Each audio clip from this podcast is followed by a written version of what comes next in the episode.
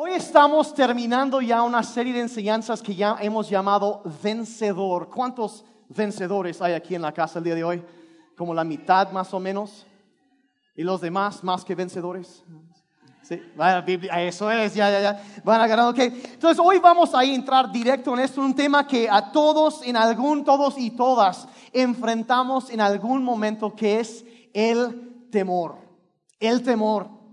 Quizá cuando eras niño, ah, los relámpagos, los truenos te asustaban. Algunos eso, tus hijos a lo mejor están con eso. O, o, quizá de joven te daba, de adolescente, de joven te daba miedo que, no sé, quizá que tus papás se fueron a divorciar y eran temores que, con que vivías. Quizá cuando, y ahora, ahora, ahora sí que somos adultos, ahora sí, hoy día pues ya tenemos temores de adultos. ¿Sí? ¿Qué va a pasar con la economía? ¿Sí? ¿Y, qué, es lo que va a pasar? ¿Y, si, pierdo mi trabajo o se vaya a clavar la economía o van a tomar mi afore y usarlo para construir algo? Esa clase de cosas. Y, tenemos diferentes tipos de temores, ¿no? Y, uh, y a lo mejor, híjole, mañana es el primer día de clases y espero que, que no le vaya a pasar algo malo a mis hijos. Y vamos, vamos, tenemos esas cosas y quizá algunos temen por lo que podría pasar en su matrimonio. Quizá ah, la salud de algún ser querido. O quizá ellos están ya en un tratamiento, pero hay un temor que nos dice, híjole, espero que ese tratamiento dé resultado. Y es e, esa clase de cosas, esas preocupaciones y, o, al mejor, ¿qué pasará entonces? O al mejor, y son como un servidor aquí que, que las cosas van bien y estás con el constante temor de que, ¿qué será lo que se va a echar a perder? ¿Alguien más? Es que todo va demasiado bien y, y algo malo tiene que suceder. ¿Alguien más o soy el único? Gracias por esa, la honestidad ahí atrás. Y ya me siento mejor, ya no estoy solo. Y a veces lidiamos con esas cosas. ¿Qué, será? ¿Qué es lo malo que va a pasar? Y así andamos, así andamos. Pero ¿saben qué? Vamos directo a las buenas noticias, ¿les parece? Les, vamos directo a la palabra. Y el temor no viene de Dios. Y nuestro texto el día de hoy es segunda carta de Pablo a Timoteo capítulo 1, verso 7 y declara así, pues Dios no nos ha dado un espíritu de temor y timidez, sino de poder, de amor y de autodisciplina. Otra versión dice de dominio propio y hay una versión en inglés que me encanta que dice de poder, de amor y de una mente sana. Me encanta eso, una mente sana. No me voy a volver loco. Tengo una mente, tengo la mente de Cristo. Y eso es lo que nos dice. Entonces, ¿qué significa eso para nosotros? Bueno, si el temor no viene de Dios, no vamos a aceptar aquello que no viene de Él. Así de fácil. Mira, el temor no es de Dios y así que con la ayuda de Dios vamos a vencer el temor que nos quiere hacer prisioneros. Yo he escuchado a través de los años diferentes definiciones del temor y he escuchado a muchos decir que, que dicen que el temor es lo opuesto a la fe. Pero yo creo la verdad que sería una mejor definición del temor que eso sería decir que el temor es poner nuestra fe en las cosas equivocadas. Es poner nuestra fe en las cosas equivocadas. Y hoy lo que vamos a hacer es mudar nuestra fe de las cosas malas de las cosas equivocadas y ponerlas, ponerla, perdón, en aquel que es fiel y que es más que poderoso para cambiar cualquier situación. ¿Estamos de acuerdo? Entonces, eso es lo que vamos a hacer hoy. Entonces, hablemos del temor. ¿Cuántos tienen algún temor? ustedes son más honestos que los de la primera. ¿eh? Como que tres. No, no, no. Lidiamos con diferentes temores algunos, a, lo mejor para algunos es, hacer, por ejemplo, lo que yo estoy haciendo ahorita, que es hablar en público. Y, y, y, y, si yo les dijera, oye, ¿quieres cambiar de lugar? Me escondo debajo del asiento, sí. Yo, y tienen miedo de eso. Eh, yo conozco eso porque en un tiempo a mí me daba pavor. Dios ha quitado ese temor de mi vida, pero, pero también este, eh, oh, las arañas. Cualquier animal con más de cuatro patas es del diablo. ¿sí? Eso sí. ¿Sí saben a qué me refiero aquí? ¿Sí, sí. O, o de plano las que no tienen patas. Peor tantito, criatura demoníaca, diabólica. Desde el principio el diablo estaba allá. Por eso no me gustan las culebras. Y, así somos. tenemos diferentes. Mire, yo de niño, los payasos. ¿Sí saben a qué? Sí, sí. y no, no, me, no lo digo por la película que salió el año, el año pasado. No, no, no, no. Pero de mis primeros, mis primeras memorias, yo me acuerdo estaba en un, en un rodeo en Estados Unidos y y yo estaba chiquito, chiquito, dos años, tres años, y, y, los cohetes me estaban asustando, y de repente sale un carrito así de este vuelo, y sale un tipo enorme del carrito. Y dije, eso es del diablo. Y yo, yo, yo me puse a llorar así, y mis papás se acuerdan hasta la fecha, yo, yo no me gustan los, los payasos. Y luego yo estaba leyendo hace un par de años que en la Universidad Johns Hopkins, que es uh, una de las universidades de medicina de mayor renombre a nivel mundial, um, es en Estados Unidos, y hicieron un estudio, porque tienen un hospital para niños muy famoso ahí.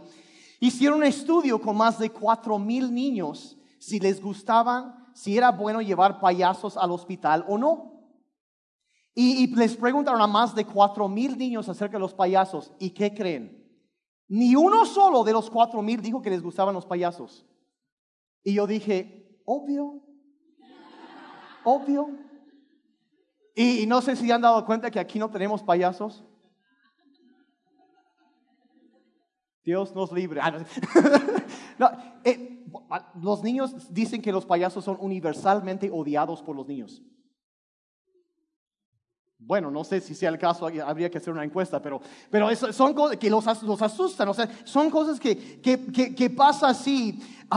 Eh, entonces, por eso no tenemos payasos aquí.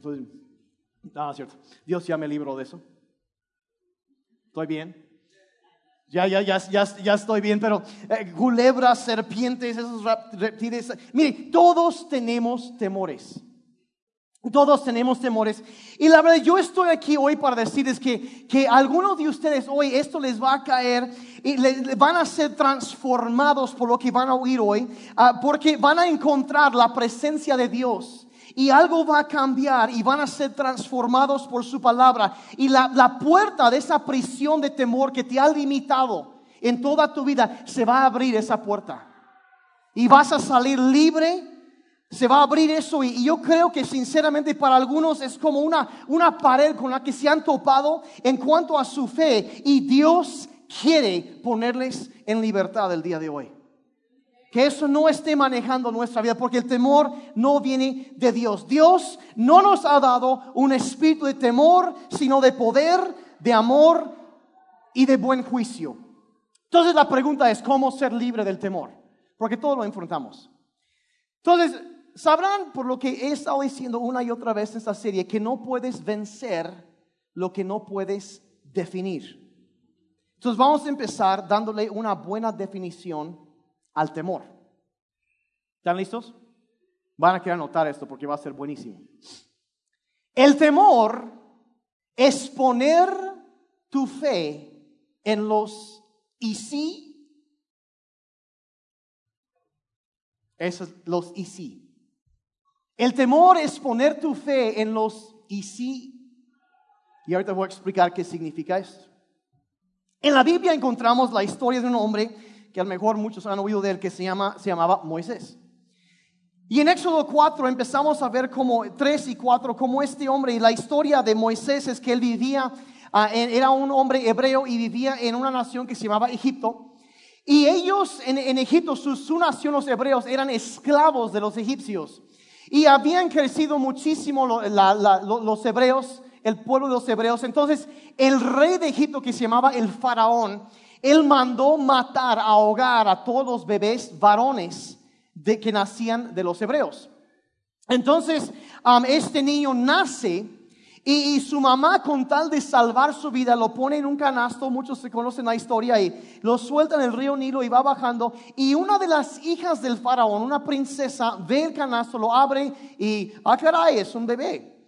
Entonces, la hermana mayor de Moisés, ah, que bueno, la princesa le pone ese nombre al bebé, pero la hermana mayor de este bebé se llamaba Miriam y ella iba siguiendo, entonces ella como que se puso abusado, como dijéramos hoy en día, se acerca con la princesa y le dice, quiere que le busque una nodriza para cuidarlo.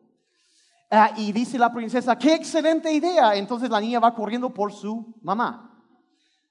Bastante lista la chamaca. Entonces, si nunca sobreestiman la creatividad de un niño. Jamás. ¿Ok?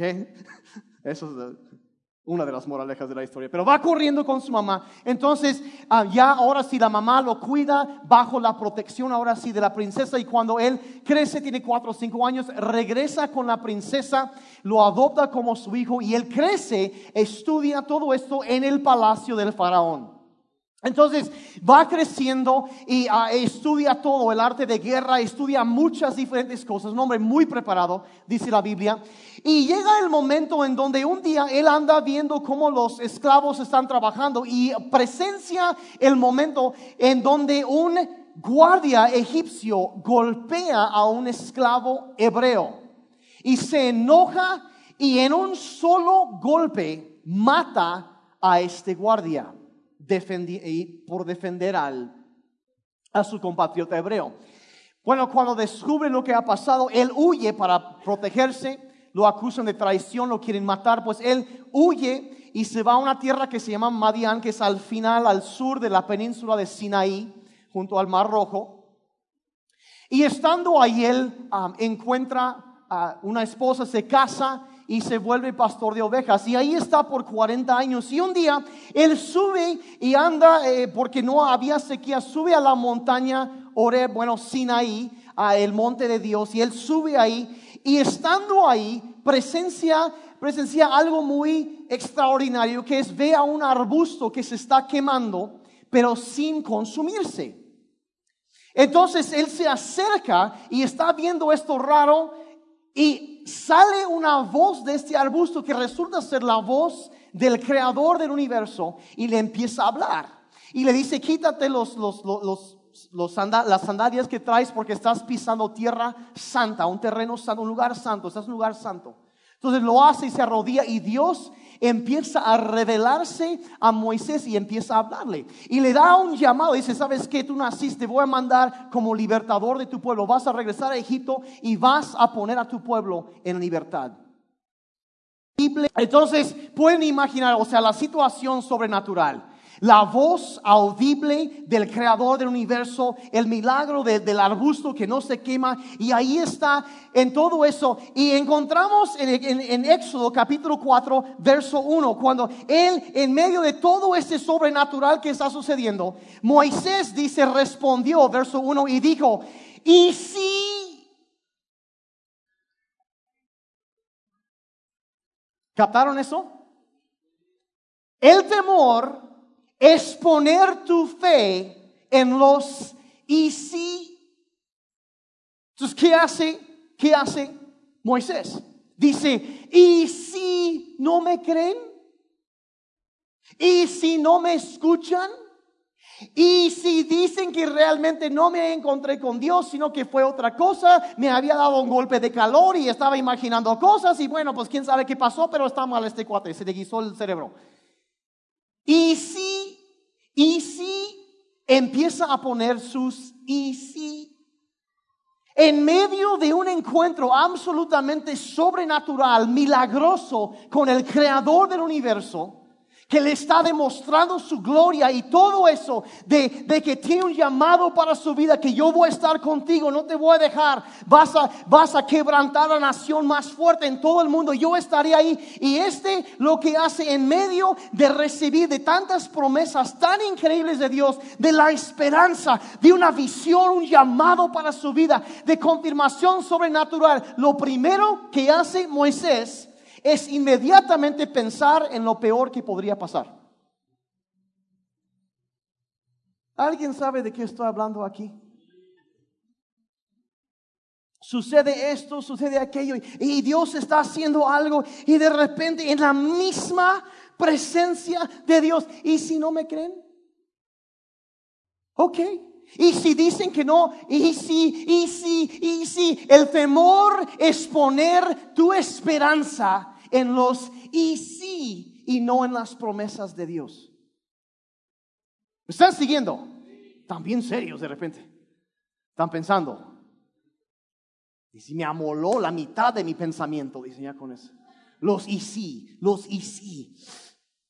Dios, yo sé que me estás hablando, siento tu presencia, pero primero, ¿podríamos por favor pensar en el peor caso posible?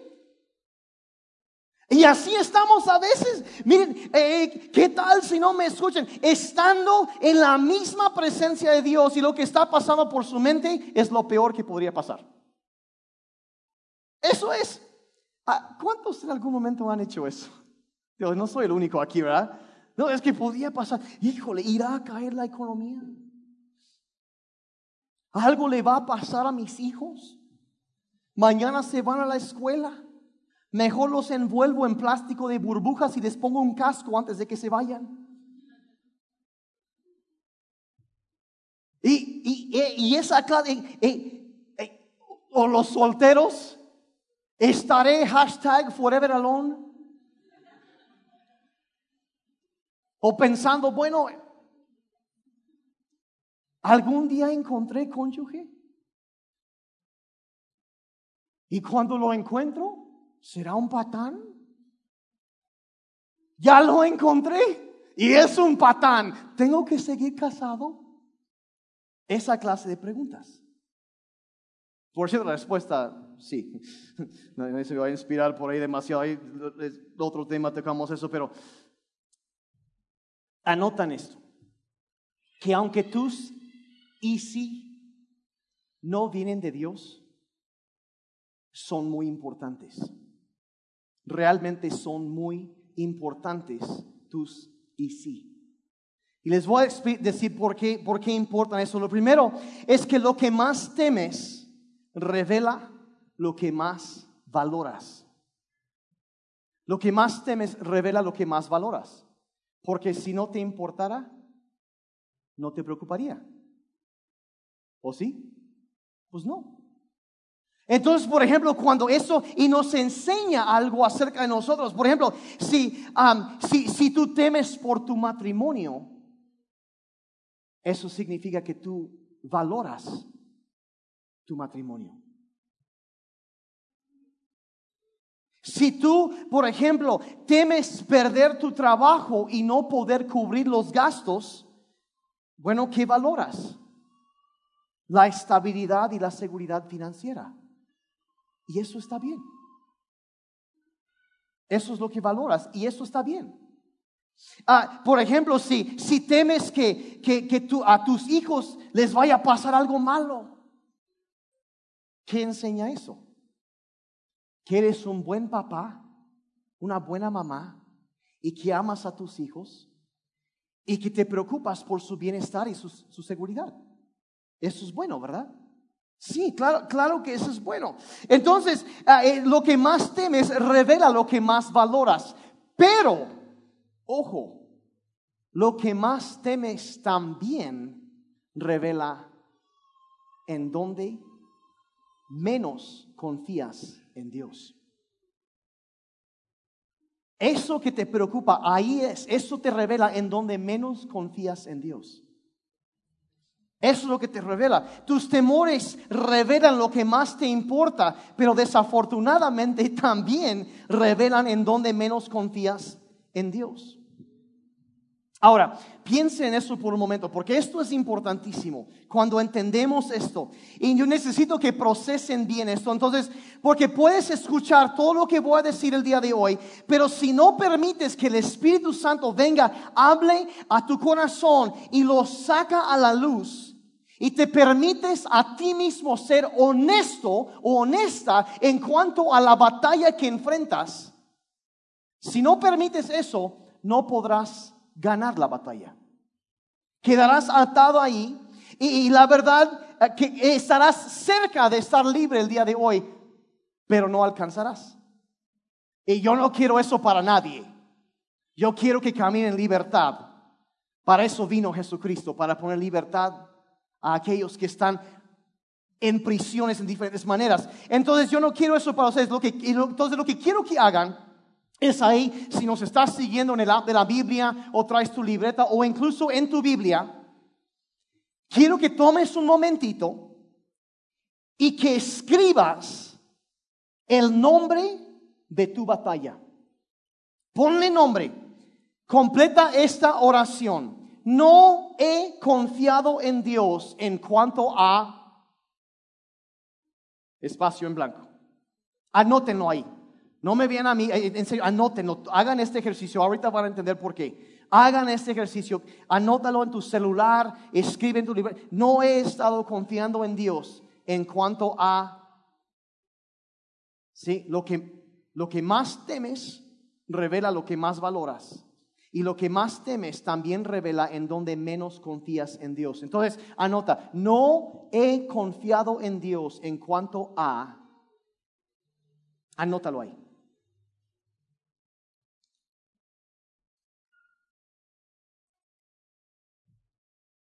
Quizá es en cuanto a tus hijos. Quizá es ah, en cuanto a la salud. O, el trabajo, la, la estabilidad del trabajo, el dinero. Quizá es que me preocupo mucho por mis papás, ya están muy ancianos. Puede ser una un temor así, que alguna, alguna persona a quien tú amas. Y hay un temor que es que le va a pasar algo. anótalo. Quizá de plano es el futuro. Anótalo. ¿Ya, ya notaron? ¿Ya saben? ¿Ya, ya, ya le pusieron nombre? Porque no puedes vencer aquello que no quieres definir. Tienes que saber hacia dónde va la batalla. Hay que ponerle nombre. No dije nombre y apellido. es otra cosa. Sí. hay, que, hay, hay, que saber, escríbelos. Es tan importante. No puedes vencer lo que no quieres definir. Importantísimo. Mira, si tú quieres meter tu cabeza en la arena y fingir que no es un asunto, no vas a ser libre. Si, si quieres hacer eso. Pero en el momento que dices, esto sí es un asunto en mi vida, sí, la verdad le tengo miedo a esto. Ese es el momento, es el primer paso hacia la libertad. Y lo que vamos a hacer es definirlo lo vamos a definir para que el poder de Dios nos ayude a vencerlo. ¿Están conmigo? Es por eso lo hacemos. ¿Ya, ya lo notaron? ¿Cuántos ya lo anotaron? ¿Sí? Okay, ok, ahora sí vamos a llevar esto a otro nivel. ¿Ya lo anotaron? Bien hecho. Los felicito por eso. Lo que vamos a hacer ahora es que te vas a voltear con la persona que está junto a ti y le vas a decir lo que acabas de escribir. ¡Ay!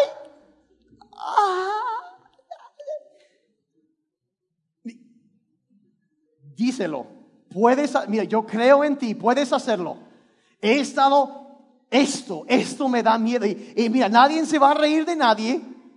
A veces es la cosa, es, es, como es algo, es difícil decirlo, pero mira, mira eh, si, eh, al nomás pensar en eso, está bien, mira, volteate con la persona y dile, mi más grande temor es contarle a alguien más mi más grande temor.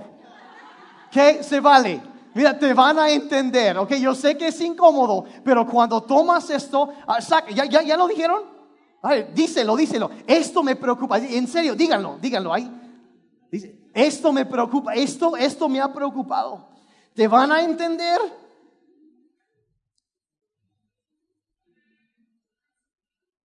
¿Estás sentado ahí solito, solita? Acércate con alguien, no pensaste que ya te esquivaste, ay, me libré. No me gusta hablar en público y tampoco en privado. Ese es mi temor.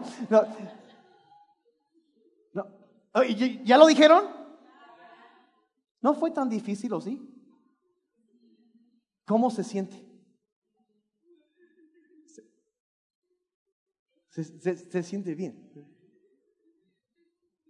Mira, yo aprovecho, y yo sé que lo dije la semana pasada, pero lo, lo, vuelvo, lo vuelvo a decir.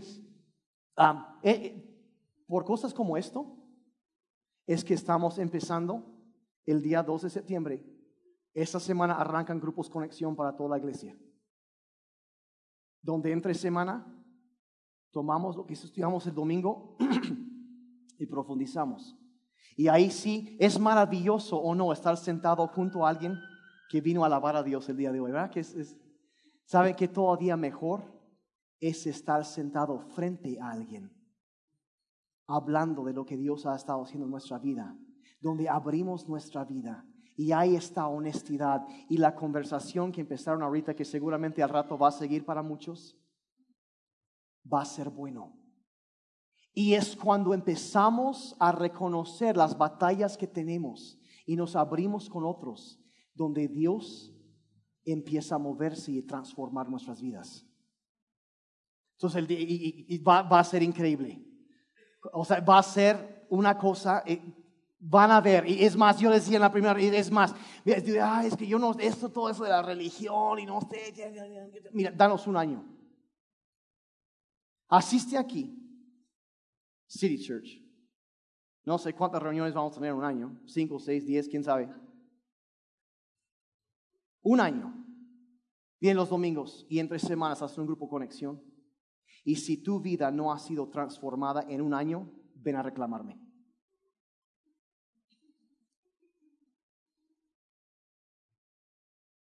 Pruébalo por un año.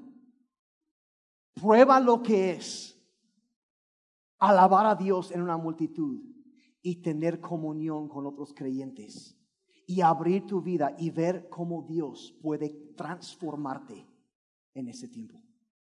Y si Dios no ha transformado tu vida, vengan conmigo a reclamarme, por favor. Pruébenlo. Si suena reto, es porque lo es. ¿Está bien? Entonces, el, 2 de septiembre, ese domingo, vamos a tener un directorio igual de, de, grupos conexión en toda la ciudad, ya no solo para jóvenes y adolescentes, ellos se adelantaron porque ya les surgía. Entonces, está bien, pero vamos a empezar en septiembre y va a correr, esos van a ser como tres meses, ah, va a terminar la primera semana de diciembre y, y va a haber grupos en, en todas partes de la ciudad.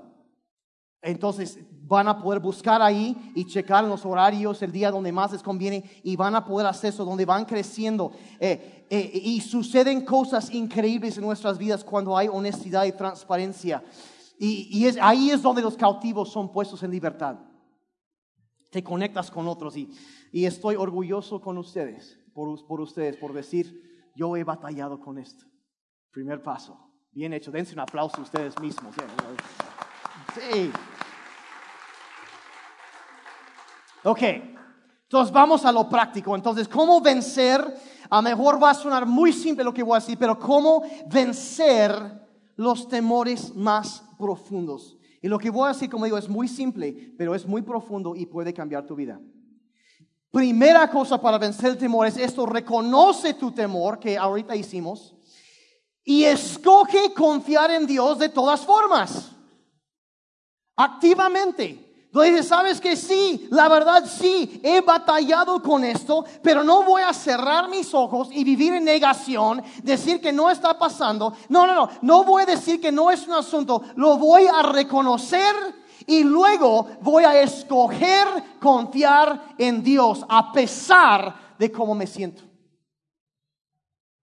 Es, es, es el primer paso reconocerlo y confiar en Dios. Y eso fue precisamente lo que un hombre en la Biblia, a lo mejor se acuerdan de un hombre llamado David, chamaco, llega un profeta y lo escogen a este niño para ser el siguiente rey de su nación. Ay, qué chido, ¿no? El problema es que ya había un rey. Y a los reyes generalmente no les gusta que la gente ande haciendo eso.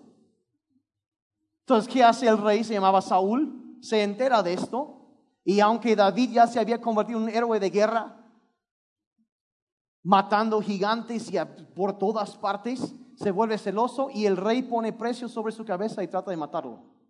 y anda huyendo de aquí para allá y precio en su cabeza y está corriendo por su vida, lo quieren matar, la cacería de él. Y en medio de toda esa persecución, este hombre David escribe un poema, una canción. Lo vemos en el Salmo 56, verso 4, y dice, oh Dios, alabo tu palabra. Y vean, confío en Dios. ¿Por qué temeré? ¿qué podrá hacerme un simple mortal? En medio de la cacería humana que lo quieren matar, todo esto. O sea, él tiene los ojos puestos en la eternidad. ¿Sabes que No importa qué tan fregadas pueden ser las cosas aquí en el mundo, Dios sigue en control. Y yo escojo confiar en Él. No, ¿por qué voy a temer? Es lo que está diciendo en medio de todo eso. Confío en Dios, no en mis temores. Voy a poner mi fe en lo que Él dice, no en mis. ¿Y si? ¿Y si me encuentra el rey Saúl? ¿Y si estoy? No. ¿Qué podrá hacerme el hombre? Porque mi confianza está en Dios. La gente no me puede hacer nada, confío en ti. Hace algunos años un viernes por la tarde, mi esposa y mi hija querían ir a conocida tienda comercial, que está allá, color rojo, un estacionamiento grande enfrente. Es, es. Y yo tenía que predicar ese domingo, entonces yo dije, bueno, yo las llevo, pero me iba a quedar en la camioneta estudiando. Le, llevaba mis libros, estaba leyendo. Y, y en eso están ahí y de repente suena mi celular, es mi esposa, y dice, Daniel, vente rápido. Y yo, ¿por qué? No más vente. Ahora, mujeres, por favor, no le hagan eso a su marido. ¿Qué? Te amo, amor, pero... digamos que surgen muchos y sí en la mente. ¿Qué? ¿Y qué, pasó? Entonces me meto corriendo y la oí angustiada, me metí corriendo y dice, ah, dice, subí a donde estaban y me dice, hay un hombre que nos viene siguiendo. Y digo, ¿dónde? Y, ahí está, y me volteo y me vio a los ojos y se agacha y se esconde entre los, entre los estantes de, de mercancía y se va. Entonces, oye, el que nada debe, nada teme. Entonces llamé, ah, venía pasando uno de seguridad y, oye, ¿estás seguro? Ven, hay una persona que está siguiendo a mi esposa. Y mis respetos para la tienda, porque lamentablemente no es la única vez que he tenido problemas así en ese lugar. Pero inmediatamente se activaron, estaban checando, ya encontraron a las personas, lo estaban vigilando y mandaron, este, ya tenían policías esperando en la puerta y mandaron, este, quedó con nosotros un, un agente de seguridad de la tienda y dice, este, van a seguir comprando y no, como que se nos fue la inspiración. No sé por qué, pero pues ya como que ya no me interesaba mucho y pues ya. Entonces digo, pues ¿por qué no? Este, pues, pues paguen lo que van a, lo que van a comprar y, y ahorita los acompañamos. Entonces nos acompañaron a la puerta y de ahí eh, policías nos estaban esperando, nos escoltaron la camioneta y me dijeron, mira, este, váyanse a casa, tome alguna otra ruta y chequen que nadie nos esté siguiendo y si no, pues vayan a su casa y ahí quédense tranquilos. Entonces, Cualquier cosa nos avisas y así, bueno. Entonces salimos, dimos la vuelta y ya. Nos estacionamos en la casa. Todo tranquilo. Entonces, entonces yo estaba estudiando y esa noche Mari tenía que ir a una, una velada de oración. Iba a orar toda la noche. Entonces yo como estaba preparando para, la, para predicar ese domingo, ah, yo dije, bueno, pues me quedé encerrado en mi recámara estudiando, en mi computadora y los libros y mis Biblias ahí y los niños se durmieron y ahí estaba el tiempo de oración aparte de las mujeres, y, pero de repente en la madrugada, yo no, no le presté mucho más atención a lo que había pasado, pero en la madrugada, yo creo como a las, alrededor de las 3 de la mañana, mientras yo oraba y estaba estudiando, preparándome, en un momento, un espíritu de temor entró en mi recámara. Ahora, lo llamo así porque el primer verso que estudiamos ahorita, 2 Timoteo 1.7, dice, Dios no nos ha dado un espíritu de temor. Y de eso podemos aprender dos cosas muy sencillas. En primer lugar, que el temor En primer lugar, obviamente, no viene de Dios. Y en segundo lugar, aprendemos que el temor es un espíritu. No es un pensamiento, es un espíritu. Es por eso, por ejemplo, que los psicólogos que admiro, tienen un excelente trabajo, los psicólogos dirán que ellos no pueden quitarle un miedo o una fobia a una persona. Pueden enseñar a una persona cómo lidiar y sobrellevarse con ese temor o ese miedo, pero no se lo pueden quitar. ¿Por qué? Porque ellos trabajan en el ámbito de los pensamientos. Y este es un asunto espiritual. Entonces, entendemos eso. Ahora, si se manifiesta, siembra pensamientos en nuestra mente y empiezan a venir. Es que, y si vieron las placas de la camioneta, y si te siguieron pero no te diste cuenta, y si esto, y si aquello, y si esto, y la verdad entró este espíritu y la verdad hasta se me enchinó la piel. Y yo empecé, miren, con la reunión de oración juntos sucediendo, yo orando, estudiando en el Espíritu, buscando la dirección de Dios. Y en ese momento, hasta estando en la presencia de Dios, y que es igual como Moisés, y sí, porque el temor es poner tu fe en los y sí.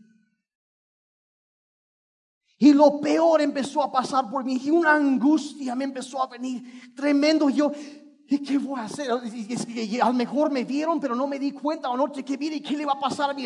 Es, que mi esposa no está aquí. Y, y este, y, la verdad me estaba ya alterando y me fui a checar a los niños, los dos bien dormidos, y yo, yo, yo preocupado. Pero de repente entra entendimiento y viene como la palabra de Dios. Dios no nos ha dado un espíritu de temor y de timidez, sino de poder de amor, de una mente sana. Y como que volví, entró luz y, me paré, literalmente me paré y empecé a reprender ese espíritu de temor y al instante se quitó. Vino la paz de Dios. Y es el momento, en primero, como dije, tenemos que reconocer el temor reconocerlo y después tenemos que confiar en Dios a pesar de sí, lo que estoy sintiendo, estoy preocupado, es que esto y esto, a pesar, tenemos que escoger. Entonces, ¿qué es la segunda cosa? Busca a Dios hasta que quite tus temores. Busca a Dios hasta que quite tus temores. Y eso vean lo que, lo que David escribió en el Salmo 34, verso 4. Busqué al Señor y Él me respondió, me libró de todos mis temores. ¿Están siguiendo? Yo estoy predicando mejor que ustedes están diciendo amén, oye. Busqué al Señor y Él me oyó y me libró de todos mis temores. En un instante, cuando tú invocas el poder de Dios, ese espíritu malvado de temor se tiene que ir. Se va y en un instante viene la presencia, el poder, la paz de Dios. Uy, ese domingo yo prediqué como un hombre en llamas. Está tan enojado con el diablo. Ah, sí, te lo voy a cobrar caro. Y es más, creo que hablé del temor ese día. Creo que cambié el tema y es cobrarle caro al diablo. Yo disfruto hacer eso. ¿Alguien más? ¿O le tienen miedo al diablo? No. Ay, bueno, es un espíritu y no viene de Dios, es un demonio. Sí, es un demonio. Y sí es real. Es real.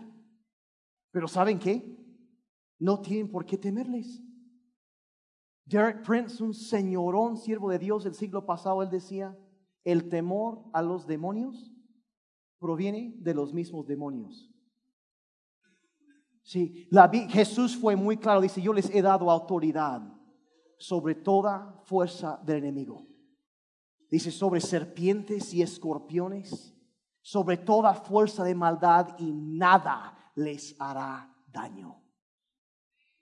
Y es por eso que dice, busqué al Señor y Él me oyó y me libró de todos mis temores. ¿Me están siguiendo? Me están siguiendo. Es, es, cuando involucras a Dios. Y miren, la verdad es que nosotros, eso es lo que tenemos que hacer. Si tú quieres vencer el temor, mete a Dios en la situación. Mete a Dios en la situación. Y eso es, si queremos, miren, yo en lugar de enfocarnos en el problema, vamos a enfocarnos en Dios. Yo estaba leyendo hace unos días y un autor que dijo esto. Dice, muchas veces, dice, le echamos un vistazo a Dios y luego nos quedamos viendo nuestros problemas. Ese lo tenemos al revés. ¿Captaron eso? Que le echamos un vistazo a Dios y luego nos quedamos enfocados en los problemas. Échale un vistazo al problema y luego enfócate en el Dios que es más que suficientemente poderoso para cambiar todo, para vencer todo, para quitar cualquier atadura, quitar todo temor y ponernos en libertad. Aquel que es suficientemente poderoso para cuidarnos y ayudarnos a terminar bien la carrera.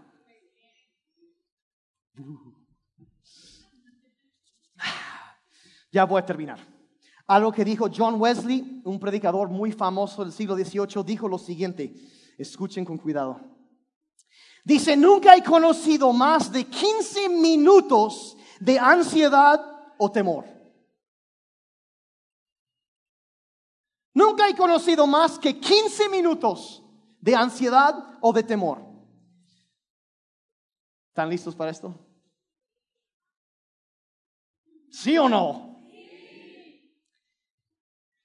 Dijo, cuando siento que emociones temerosas quieren apoderarse de mí, simplemente cierro mis ojos y le agradezco a Dios que Él sigue sentado en el trono, reinando sobre todo y recibo consuelo en su control sobre los asuntos de mi vida. Eso es todo. Recibimos consuelo de su control sobre los asuntos de mi vida. Dios, iglesia, no nos ha dado un espíritu de temor, sino de poder, de amor, de dominio propio, de una mente sana. Y esa es la voluntad de Dios para tu vida. Eso es lo que Dios quiere. Eso es lo que Dios quiere. ¿Está conmigo? Cierren sus ojos, por favor ahí en sus lugares. Cierren sus ojos. Yo creo que eso es lo que varios van a experimentar hoy. Van a experimentar eso. Vamos a orar. Vamos a orar. Padre, te damos gracias en esta tarde por tu bondad. Gracias por tu amor, Señor, que no merecemos. Gracias por tu paz. Y Señor, te pedimos que, nos ayudes a ser honestos con nosotros mismos y contigo. Y ayúdanos, Señora, a reconocer esas batallas y confiar en ti. Y la verdad, nuestra oración el día de hoy es esta, Señor, dame el valor para reconocerlo y dame el poder para vencerlo el valor para reconocer y el poder para vencer.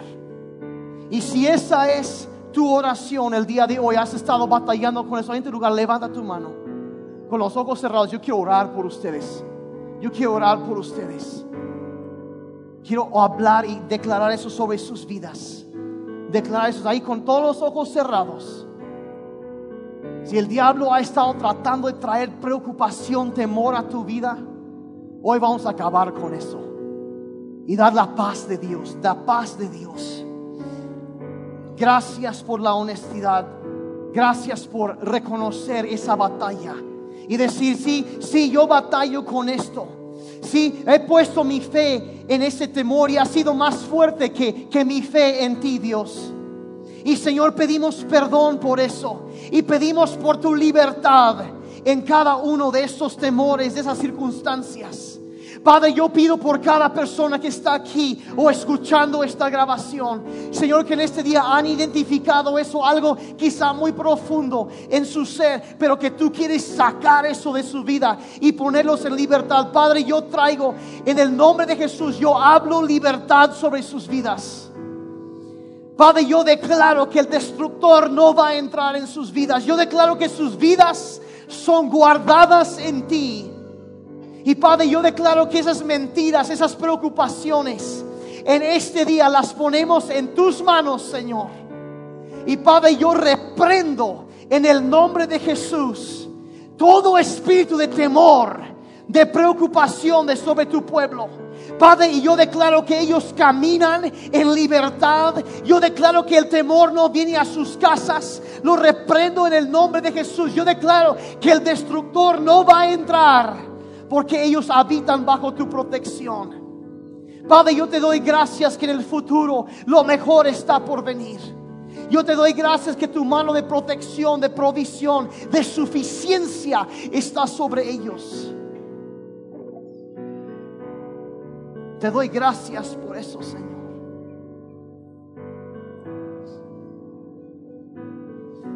Al empezar la plática ahorita yo mencioné varios diferentes temores varias diferentes preocupaciones que a veces tenemos.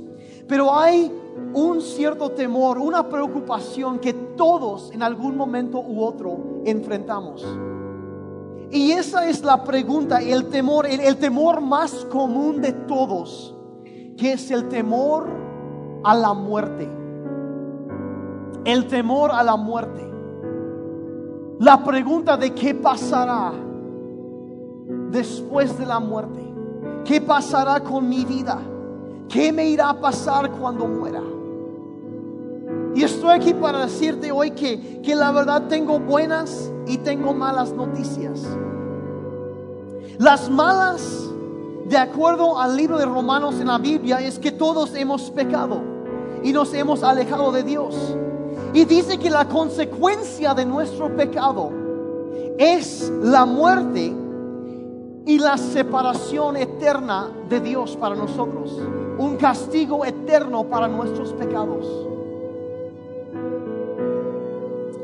Pero la buena noticia, ahí mismo en Romanos dice que Dios envió a su Hijo a morir en nuestro lugar para ofrecernos vida eterna, para pagar la deuda que cada uno teníamos con Dios.